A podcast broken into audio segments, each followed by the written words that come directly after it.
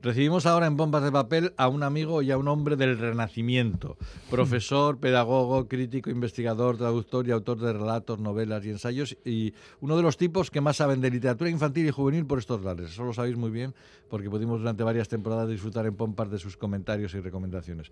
Nuestro invitado no es otro que nuestro querido Sebe Calleja, al que hemos invitado porque en la editorial Cantabra El Desvelo, donde ha publicado su novela Muerte en el Adur, la traducción del bestiario de Apoliner y una compilación de cuentos sobre la infancia y la escuela de titulada Entre Pupitres, acaba de publicar La Mosca de Virgilio y otros cuentos de mascotas, otra compilación de historias sobre las relaciones entre humanos y animales. Sebe Calleja, bienvenido de nuevo a Radio Euskadi.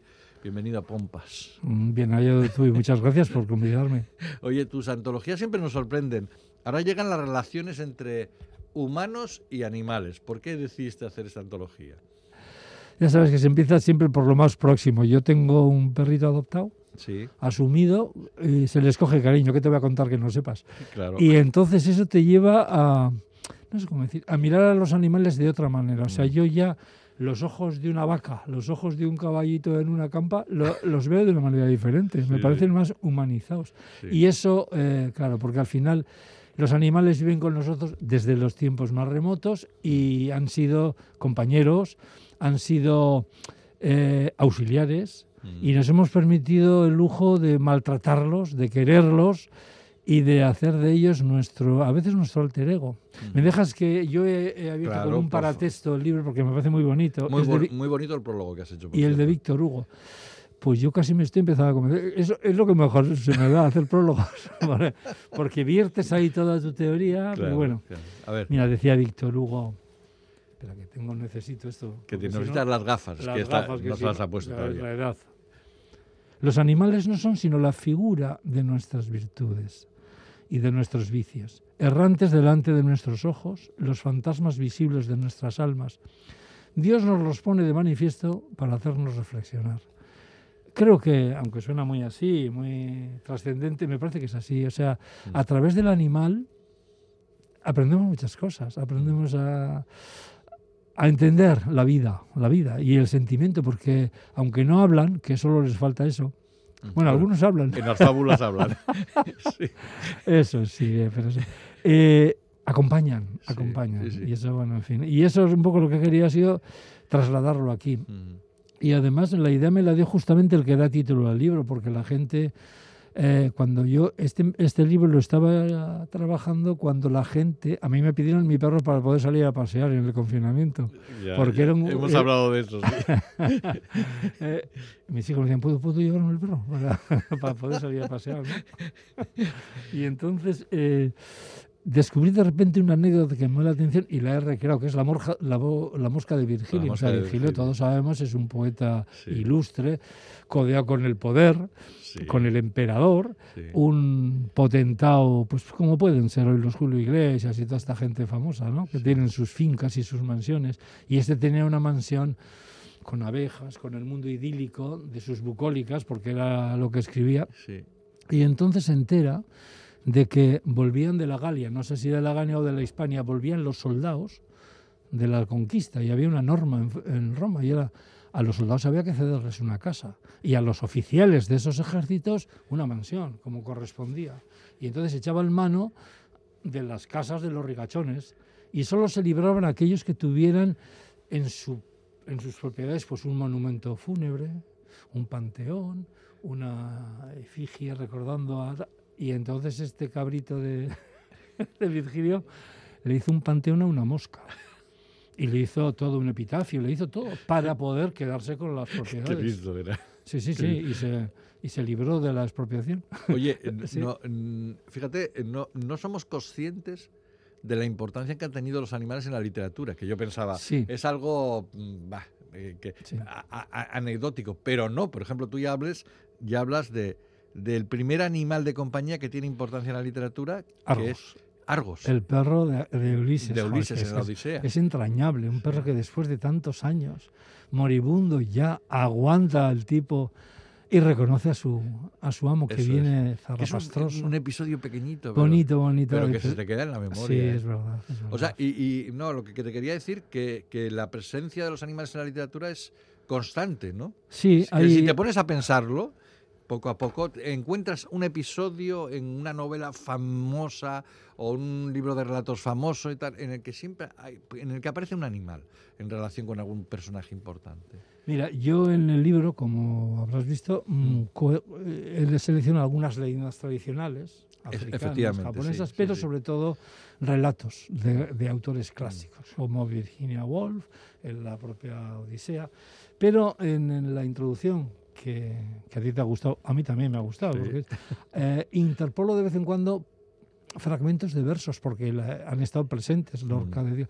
Y hay un, hay un pequeño poema de Neruda, yo lo tengo enmarcado porque me parece precioso. ¿Me dejas leerlo? Claro. Es que es, eh, es la historia que Pablo Neruda dedica a su perro, Mm. pero en verso porque era poeta, claro. Y dice, Nos ponemos las gafas otra vez. sí, dice, mi perro ha muerto. Lo enterré en el jardín, junto a una vieja máquina oxidada. Allí, no más abajo, ni más arriba, se juntará conmigo alguna vez.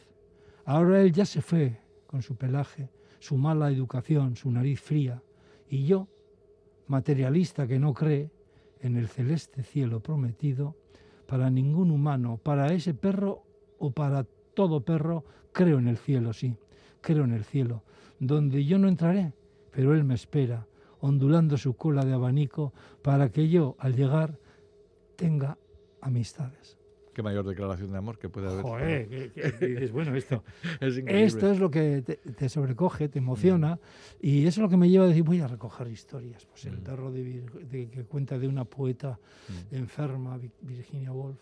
mm. El, yo qué sé, mira, el otro día hablando con un, tengo un amigo con un aviario, le regalaron unos pájaros, montó un aviario y está desesperado porque dice que son muy sucios los pájaros, que, le- que- que le dan mucha guerra, que se pegan entre ellos. Dan mucho trabajo los pájaros. Y me saltó una frase muy significativa y me decía, a ver, Sebe, los, animales son todo lo que tú quieras. Tú ya puedes hacerlos bonitos y amables, pero no dejan de ser animales. Animales, sí. Es decir, a veces se nos olvida, ¿no? Sí, y, eh, sí. Y personificamos demasiado al animal, que no deja de ser un animal, que hace pisicaca, que mancha, que a veces hasta muerde, según qué momento tenga. Pero Mm. bueno, como las personas también lo hacemos. Oye, me ha gustado mucho que, que no hayas solo elegido mm, perros y gatos, que son los animales más cercanos de- Sí. en nuestras vidas, ¿no? sino que hayas utilizado otros. Y me ha sorprendido que haya tantos animales de, Sí. de compañía. O bueno, que tú haces de compañía, haces un poco trampa con algunos también, ¿no? Sí, busco animales que tienen que ver, efectivamente, en la literatura hay muchos animales adyacentes al, al protagonista humano. Entonces, para mí son mascotas. Quiero decirte que es, Claro, claro. hombre, el perro de, de Alan Poe, el perro negro, o el de Trueba, Claro. que es malo de narices. Claro, porque también eh, esa, es otra fa- eh, esa es otra faceta que nos presentas en el libro. O sea, que los animales de compañía pueden ser buenas compañías, Muy pero también pueden ser terribles. Sí, sea y, que- y todo lo hacen por fidelidad a su amo. ¿eh? Sí, sí. El perro de Trueba, que, pues, que a Trueba se le conoce menos de lo que debería conocerse. Porque El gran escritor folclorista Sí, vizcaíno, ¿no? pues tiene un perro en un cuento que todo transcurre ahí en Sí. Alonso. Y tú vas viendo los sitios y dices, "Ah, fíjate, y los nombres, la toponimia. Sí. Y de repente es un perro que es fiel a su amo. Han hecho tal pifia que el, el perro no para de perseguir al, al agresor, lo sigue hasta en el mar. Y es agobiante eso. Sí. Y digo, qué, raro que no se haya hecho una película o que no sea tan famoso como el perro negro de Poe, ¿no? Dickens, bueno. Tolstoy, Zola, Chekhov, Woolf, Kipling, Poe, Quiroga, Twain. ¿Y para qué seguir? Quiero decir que Sí. eh, todos los grandes autores clásicos prácticamente han escrito sobre Han tenido un animal en su vida literaria, en su papel. sí. en su papel. Sí. Hasta incluso hay un caballo de cartón, bueno, de cartón, de una noria, qué bonito, Sí. caballito blanco. sí, es la historia de un niño que está inválido, Mm. pero un caballo se sale de la noria y va donde él y lo lleva de paseo. Es, es que es entrañable. Es de un Bueno, además de perros y gatos y caballitos eh, Sí. de tío vivos, hay de todo, ¿no? Hay de todo. A mí me hubiera gustado, luego hay otra cosa, cuando haces una- un libro de estos tienes que contar también con las posibilidades de poder usar esas obras. Y a veces no Ah, das claro, con el claro, autor o el autor te lo pone difícil. el tema de derechos, por ejemplo, bueno, con los más clásicos seguramente Es no hay problemas, fácil, sí. es muy fácil. pero tienes que andar Pero con los más modernos ya es más complicado, ¿no? Tienes que andar pidiendo permisos, escribiendo cartas. La gente es muy generosa. Sí. A veces te dicen eh, tanto, y lo, lo pagas y ya está. Pero si hay agencias de por medio, eh, sobre todo. Sí. Pero yo, por ejemplo, he escrito a Ángela Ionescu y me han llegado las tres cartas de vueltas. Entonces, yo, bueno, yo lo he intentado. Ya es- no sé si vive aquí. Era una de ascendencia Mm. eh, rumana, vivía aquí en... Era de padre caste, madrileño y de madre rumana. Pero bueno, para mí era la lectura obligada para mis niños cuando eran pequeñitos. Adiós lobo, adiós. tiene muchos libros de animalitos. ¿no? Hombre, lo que pasa es que las circunstancias vitales de las personas igual no sabemos cómo están en Claro. estos momentos. Y a veces, por ejemplo, me hubiera gustado coger un cuento de eh, Gerald Durrell, Ah, Pablo, con V además, que es un loro cabrito, simpático, pero no. Bueno, los animales de Durrell suelen ser bastante Sí, cabritos. no, me, no me he atrevido porque no, no, no accedo a Durrell, pero te quedas con las No, ganas. Gera- a Gerald no, a los, a los descendientes ya de... de- sí, pero ¿cómo? de- no sé. Quiero decir, oye, uno. de- o sea, que te has quedado con ganas de publicar algunos más, ¿no? Sí, De- sí, de- me- es que hay muchos. Y luego dices, oh, fíjate este, este, esta historia, qué bien hubiera encajado en este libro, Yo, a, a balón pasado, ¿no? Mm. Me lo he pasado muy bien, espero que la gente que lo lea se lo pase también muy bien. Hay, por ejemplo, no sé, el perro de Mark Twain, es impresionante, Sí, hace llorar. Sí, sí, sí, Y de esto hay mucho, ¿eh? Un perro que da su vida por salvar a un niño y, en fin, no vamos a desvelarlo, ¿no? No, no. Esos son los animales que, que te sobrecogen. Luego está el, el animal malo, pero son los menos. Mm. La mascota es siempre un, un personaje eh, muy, muy, muy cercano a su dueño, porque se lo debe casi todo, ¿no? Mm. Es, fíjate ese, ¿cómo, ¿por qué el, el primer cuento es un cuento africano? ¿Por qué el, el perro se fue a vivir con los hombres? Pues es un oportunista. Claro, claro. Era- Claro. o, los, o los gatos de, de Zola Mm. vivían, decían, vamos a buscarnos la vida por ahí. Se dieron cuenta, joder, que no, que se vivía mucho mejor en la mansión. Oye, vámonos. Quiero decir que Yo creo que la primera persona, el primer escritor que nos enseñó, bueno, que puso a los animales en primer plano, yo creo que fue Jack London, ¿no? Hablando de la modernidad, ¿eh? Mm, Sobre todo, sí, sobre todo en el mundo Sus- de las los minas. perros de Jack London, por Sí, ejemplo, sí, en, sí, sí. en los territorios salvajes del Yukon y todo eso y tal, son algo asombroso. Yo, todos hemos soñado con, co- con- blanco, sí, con sí, nuestro sí. perro al Yukon, ¿no? Sí, sí, sí, es verdad. A, a ver, a descubrir. Y siempre te, ser- te reservas un huequito ¿eh? en este tipo de antologías. ¿Por qué? Porque al final haces, haces un libro y dices, Mm. bueno, eh, si es mío, lo estoy configurando yo, voy a meter algo de lo que yo he escrito sobre, voy a dar también... Claro. Es claro. un poco porque no lo pruebas tú también. Si es un plato tan rico, pues yo también eh, añado mi ingrediente. Como tenía una novela que encajaba muy bien entre Aquiles y una tortuga, decido que es un personaje, porque ese sí es una mascota. Es un compañero incondicional, dispuesto, la tortuga está dispuesta a todo. Claro, ¿eh? claro. Y es una recreación de un motivo mítico, mitológico.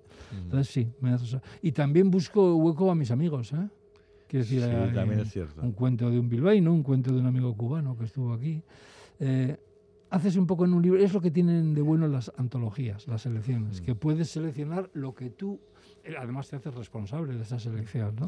Eh, ¿Los y- cuentos eh, de los amigos son encargados o, o- o son extractos de cosas ya publicadas? Pues en este caso, los dos que digo, oye, ¿no tendrás algún cuento de animales? ¿Tienes algún cuento? Estoy haciendo tal. Y la gente, uno concretamente lo rehizo. Y el otro lo tenía, lo tenía incluso publicado en Cuba para niños, ¿no? Entonces es el, el concierto de los gatos de Enrique. Pero bueno, lo que sí son es generosos. Entonces al final es, es un poco invitar a los tuyos a la misma mesa, al mismo banquete, quiero decir, Claro, al banquete claro. literario, ¿no? Hombre, te quedas con las ganas de no haber invitado, por ejemplo, a Quique, porque yo sé que, que tienes unas vivencias con tu mascota. Claro, pero, Pero como no- todos los que tenemos mascotas. Otra cosa es saber escribirlas, ¿eh? Eh, yo estoy seguro de que tú sí sabrías, porque estás todo el día metido en la literatura, pero bueno, Hay, hay un perro muy famoso, lo has citado antes, es el flus de Virginia Woolf. eso es... Que es, bueno, que yo creo que también es otra de las grandes referencias Sí, eh, literarias de cuando se hablan de la relación entre perros y animales, ¿no? Lo que pasa es que ya Virginia Woolf lo eleva a, a la categoría a la de- categoría de gran literatura, ¿no? Sí, es, está basado en la historia, como no sé inglés, es una, lo ha traducido el propio editor, Mm. eh, eh, a la categoría, eh, es una escritora, una famosa poeta que estuvo Mm. siempre muy delicada, Muy delicada. recluida en su casa, y entonces le impresionó tanto eh, la vida de esa mujer y sobre todo el afecto que sentía por su mascota, Mm. que, el- que lo metió en su novela. Y yo he extractado de ahí un fragmento precioso de Flus Sí. que es un perro, es un, Mm, No entiendo mucho de, de razas, pero sí, es un... No me acuerdo ahora de qué raza es. De los de lujo, de los de Sí, la barbita, sí, sí, paticortos. Eso es. Pero ¿Cuál es, el, ¿Cuál es el cuento que más te gusta de este tipo? Eh, uno de los que más me emociona es el de Argos, fíjate Ah, tú. Largos. Y La es, historia una- de Argos. y es un motivo mitológico que, que luego uno mismo recrea, ¿no? Sí, Porque otra cosa que te iba a decir, los cuentos se permiten que se recreen, sobre todo cuando son motivos clásicos. claro, los clásicos Eh, especialmente. otra cosa es que hay que ser respetuoso con los autores, digamos, recientes, vivos, presentes. Mm. Entonces, no sé. Eh, me dirás, bueno, el loro pelado de Quiroga, ¿por qué está ahí? Pues porque Quiroga es uno de mis admirados cuentistas. Eso Entonces, lo sé, lo sé. lo sé. Quiero decir, es un paseo por la literatura. Y Mm. es cuando lees, eh, hay veces que encuentras cantidad de, de trocitos que puedes hacerte los tuyos y decir, mira, mira, aquí, de aquí me da una... No te voy a contar más proyectos, pero tengo muchas ganas de seguir haciendo antologías. Es- se me da muy bien, ¿eh? Sí, sí. Oye, ¿hay alguna relación entre por qué hay tantos perros de los que se habla en narrativa y tantos gatos de los que se habla en poesía? ¿Hay alguna...? Porque me ha, me ha parecido Sí, que, sí. que hay más poemas sobre gatos que sobre perros. Eh, Me da, o- igual no sé contestar, sí, o- sí. Igual es una impresión equivocada. o a no lo sé, mejor no lo es una sé. inclinación mm, deformante mía. Yo quiero decir, yo cuando estoy buscando entre los clásicos he dicho, anda, está Neruda, está Lorca, hay Eso es, cantidad de eso es, gatos eh. por aquí sueltos. Sí, sí. Y sobre todo, eh, te digo más, Javier, el editor, tiene un gato al que adora. Ah, vale, vale. Y quería rendirle, de hecho, fíjate, el, el- el colofón inicial es, es un gatito, un, personaje con un gato. Pero a mí me gustan los perros. Entonces, me hubiera gustado meter em, personajes más, pues como esos estrafalarios que tienen, eh, uno que tiene, pues eh, el, el- el del Café Nescafé, que no sé cómo se llama, el actor que tiene, que tiene un, un cerdo Sí, vietnamita. sí, sí. Eh, esa gente... eh, George Clooney. eso. Que hay todos estos famosos que han tenido las mascotas más estrafalarias que te puedas imaginar, ¿no? Dalí, que Sí. un oso hormiguero me parece que tenía como Sí, mascota. Sí. Y- Ahora, ahora no lo dejarían. Porque No, es una, es una especie pues, protegida. pero en aquella época. Lo que yo creo que puede servir, aparte de para pasar un buen rato, es para, mm, eh, no sé, tomar conciencia, que ya la tenemos, pero retomar la conciencia de que los animales, esto lo está haciendo la ley muy bien, ¿eh? Son seres vivos que viven con nosotros y no se les puede... No, no son personas, pero son seres pero vivos. no se les puede apalear, ni se les puede matar a golpes cuando ya no te sirven. Ni puedes traficar con ellos. Eso me parece muy bien. Eso me parece muy interesante. Con las nuevas leyes seguramente ya no se podrá vender y comprar, sino tendrás que ir a un sitio donde están recogidos los perros o los animales. Y, Y fíjate, por ejemplo, en las de desgracias estas, cuando hay eh, tornados y hay inundaciones, la gente cómo se aferra a su mascota. Mm. Incluso se juegan el físico los salvadores, los bomberos, para salvar al Sí, perro sí. de esta gente que se ha quedado Bueno, ahí dentro. ¿no? Recientemente tenemos lo del volcán de La Palma, ¿no? Sí, por Con ejemplo. los perros aquellos que se quedaron ahí en una isla. Qué patético. Y sin embargo lo, lo- Lo lo- salvaron, lo sí. ¿no? Eh, Saltándose todas las normas. Es muy... eh, pero- yo no sé, tengo, mm, si tienes un animal cerca, eh, ves a los, a los animales de otro modo. Mm, No digo que todos tengamos que tener mascota, porque una mascota eh, hay que cuidarla, requiere atención. mm. Y a veces hay personas, por ejemplo, que dicen, con toda su razón, yo creo que es antinatural que un perro viva en un piso. Eh, tiene que vivir en su espacio natural. ¿Cuál es el Mm. espacio natural de un perro? Es que todos, a no ser que esté claro. asilvestra- asilvestrado, eh, viven en las casas. Claro. Yo, tu perro y el mío Sobre todo las mascotas de tamaño más pequeñito. no podrían La- vivir la- en la la- las calle. más grandes necesitan salir un poco al espacio Sí. físico más amplio, ¿no? Pero- Pero si tú dejaras a tu perro vivir fuera, a lo mejor duraba muy poco, porque no está hecho al frío, no está hecho a buscarse la comida, no está... por, No, cierto, por cierto, hay que decir una cosa, Sebe, que la gente no crea que la mayoría de los cuentos presentan una visión edulcorada No, no, de los no. animales, No, no, no. porque eso, esa infantilización queda muy bien para, para los niños. Para los cuentos ilustrados, sí. Los cuentos infantiles y todo eso, pero estos son cuentos de adultos. Son Algunos son de- duros. son Yo he querido que sean duros, ya te digo, el Mm. perro de, el perro negro de Antonio Trueba es muy duro. Mm. Es un perro muy duro. El, perro- el de Mark Twain, Mark Twain, además, dentro de su de su pluma afilada, en casi todo, otro de los grandes narradores, Sí. eh, eh, te da una lección. Decir, oye, ¿cómo puede ser el ser humano tan hijo de su madre? Tan- sí, con sí. un perro que lo ha dado todo por ti. En fin, sí, sí, es verdad que no son edulcorados, son historias como la vida misma. Mm. Bueno, y ahora cuéntanos en cuántas miles de cosas más estás metido ahora. ¿Qué estás- Estoy leyendo mucho. Con Ah, sí. esto de la pandemia no había leído tanto desde que dejé las clases. Antes lo de- tenía que preparar las cosas y tenía que leer a los clásicos plastas. Como me- es que, mira, tengo un hermano que me dice, jo, qué bien me lo estoy pasando con el Quijote. Y yo le decía, ¿sí? Decía, "Sí, Está muy bien. yo tenía que explicar. Cuando lo decía por ser vos quien sois. Pero ahora estoy leyendo mucho Sí. porque además he descubierto eh, un mercado pa- paralelo de libros. Eh, quiero decir que hay libros que te, te los puedes comprar por dos euros, por un euro y encuentras cosas maravillosas. De verdad, en, Sí. los- en las al- almonedas, el otro día, paseando por Campo Volantín, entré en una almoneda que vende de todo. Sillas, cuadros, ropa, al lado del ayuntamiento. En ¿No Bilbao. Sí, en Bilbao. Y, y dije, "Jo, qué jo-". me llevé dos joyas, me llevé dos libros. No está nada. Bueno, no me has contestado la pregunta. A la pregunta. ¿Estás perdona. preparando algún libro o algo? Sí, estoy escribiendo una cosa muy curiosa. Es una novela. Estoy trabajando en una novela Ajá. con calma y documentándome mucho. Muy me bien. gusta mucho eso y no sé lo que saldrá. Nos Y- gustó mucho Muerte en el Aldur, que ya te lo dije. Me alegro, gracias. Trabajé muy a gusto y hay, ahí hay vida, hay trozos de vida real. Entonces, eh, ¿También sí. va a ser de corte histórico? o- No. no. Lo que estoy haciendo es una cosa que si sale con barba San José. No, es- no sé si decirlo, pero quiero ambientar eh, la historia en, en unos alumnos de instituto Sí. Que lo han pasado mal. Ha habido bullying. No quiero utilizar los topicazos. Es una chica a la que humillan un día por eh, rivalidades y celos y entonces se aparta.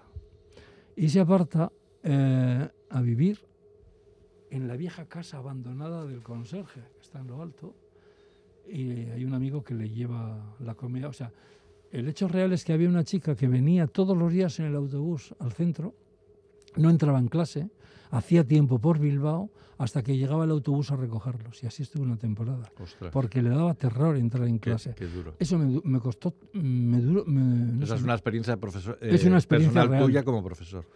Y entonces quería hacer una, quería recrear ese motivo junto a un chico que, que me recuerda mucho a Íñigo Lamarca. Me gustó Ah, mucho su diario de un sí. muchacho gay, me Sí. parece.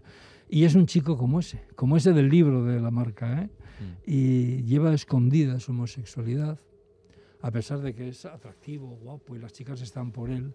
Tiene una sensibilidad a flor de piel y quiero jugar con ese tándem Mm. y a poder ser darle un par de patadas a la institución. Me apetece. Muy bien. Bueno, pues esperaremos con, No sé, no sé, no sé lo con que es. expectación a ver qué sale de ahí. Pero antes ya sabéis, tenéis eh, La Mosca de Virgilio y otros cuentos de mascotas, una antología de relatos que ha preparado Sebe Calleja, prólogo fantástico, yo os re- recomendaría muchísimo, y que está en el desvelo. Sebe, un placer grandísimo hablar contigo, como siempre. Pues muchas gracias a ti por, por haber leído el libro con ese afecto. Un abrazo, Agur. Agur.